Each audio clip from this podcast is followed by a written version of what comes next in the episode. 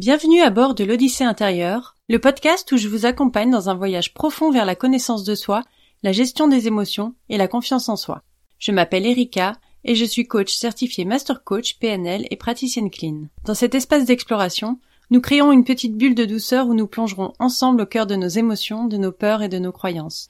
Alors installez-vous confortablement et c'est parti. Bonjour à tous et bienvenue dans ce nouvel épisode. Aujourd'hui, nous parlerons de traumatisme.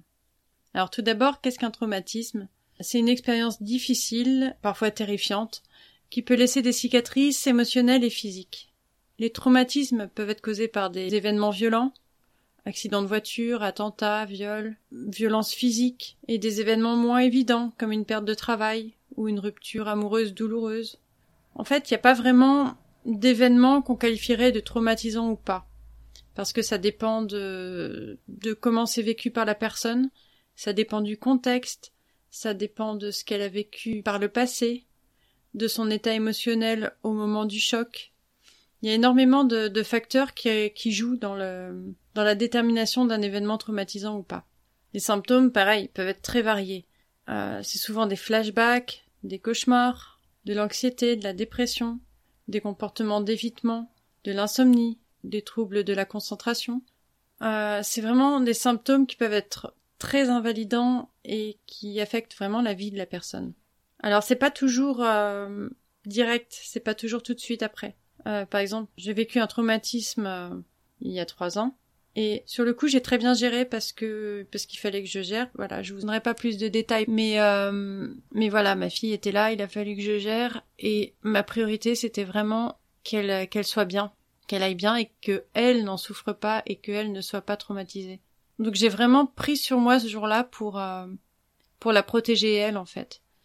Et euh, même si à l'intérieur ça criait, ça hurlait, euh, je, je lui ai rien laissé paraître. Vraiment, l'essentiel pour moi était vraiment que elle aille bien. Et, et voilà, donc moi sur le coup j'ai pas réagi, enfin j'ai pas j'ai pas compris en fait que j'avais été que ça me marquait à ce point-là parce que j'ai pas mis de mots dessus. Pour moi, c'était dû au moment et ça allait passer. Je me suis réfugiée dans l'hyperactivité, dans le travail, dans les travaux de la maison, dans tout en fait. J'arrêtais pas une seconde. Et, euh, et le problème, c'est qu'au moment où ça a dû se calmer, où j'ai retrouvé une vie où je pouvais, pouvais pas autant être euh, active, bah là, d'un seul coup, c'est tombé.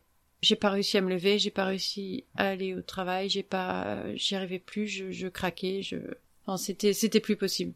Et, euh, et en fait, ça a été plusieurs mois après, ça a été quatre ou cinq mois après quand même. Voilà, si vous voyez quelqu'un qui a vécu quelque chose de dur mais qui va bien, euh, c'est possible que par la suite euh, ça retombe.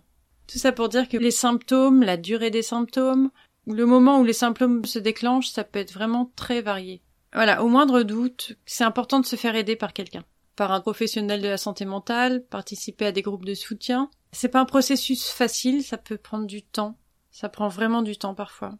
Euh, on a l'impression d'être dans un, un, tunnel et de pas voir la sortie. Ou quelquefois on voit de la lumière, ça commence à aller mieux et, euh, et ça retombe et ça remonte et ça retombe. Mais ça c'est valable pour pour les deuils, pour les dépressions aussi. C'est quelque chose de d'assez connu ces cycles-là, mais euh, mais voilà, faut pas désespérer parce que on peut en sortir. Le tout c'est vraiment de se faire accompagner. Chacun avance vraiment à son propre rythme. Il n'y a pas de délai défini pour surmonter un traumatisme. Quand quelqu'un vous dit mais ça devrait aller mieux, mais je comprends pas, euh, ça fait un bout de temps déjà, ou alors euh, c'était pas si grave que ça, ou tu, tu devrais quand même t'en remettre, ou il y a pire.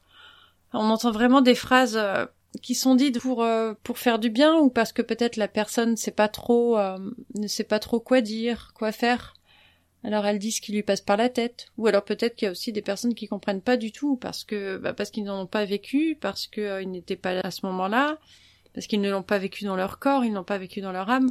Et même s'ils l'ont vécu et que eux l'ont vécu différemment, eh ben c'est c'est propre à eux en fait.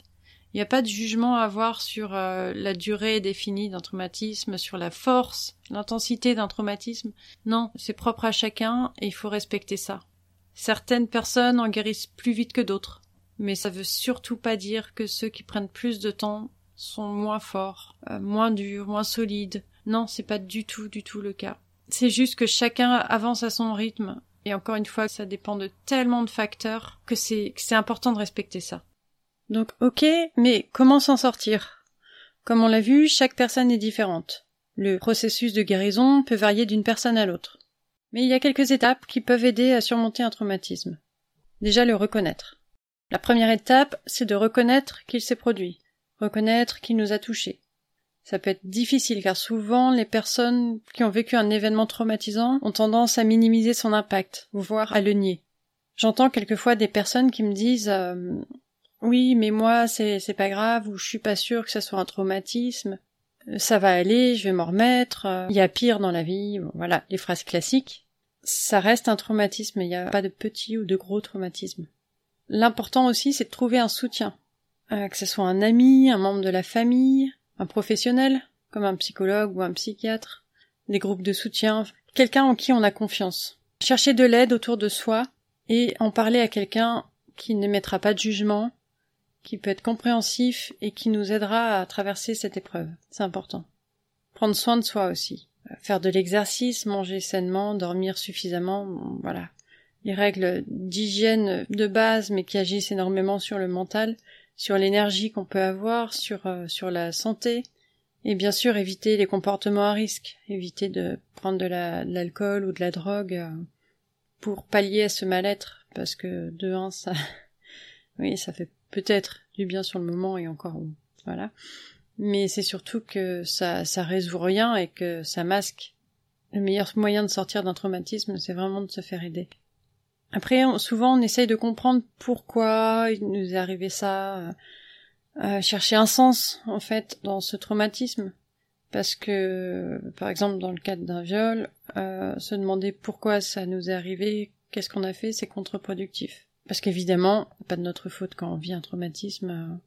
Donc chercher le pourquoi, du comment, etc. C'est pas forcément la meilleure chose à faire. Une autre étape, c'est d'apprendre à gérer ses émotions. Parce qu'après un traumatisme, ou même sans, de toute façon, les émotions de manière générale peuvent être euh, très intenses et difficiles à gérer. Et, après un traumatisme, c'est encore euh, pire, c'est exacerbé, c'est vraiment... Donc les techniques de relaxation comme la méditation, la respiration peuvent aider peuvent aider à faire face à l'anxiété, à la dépression.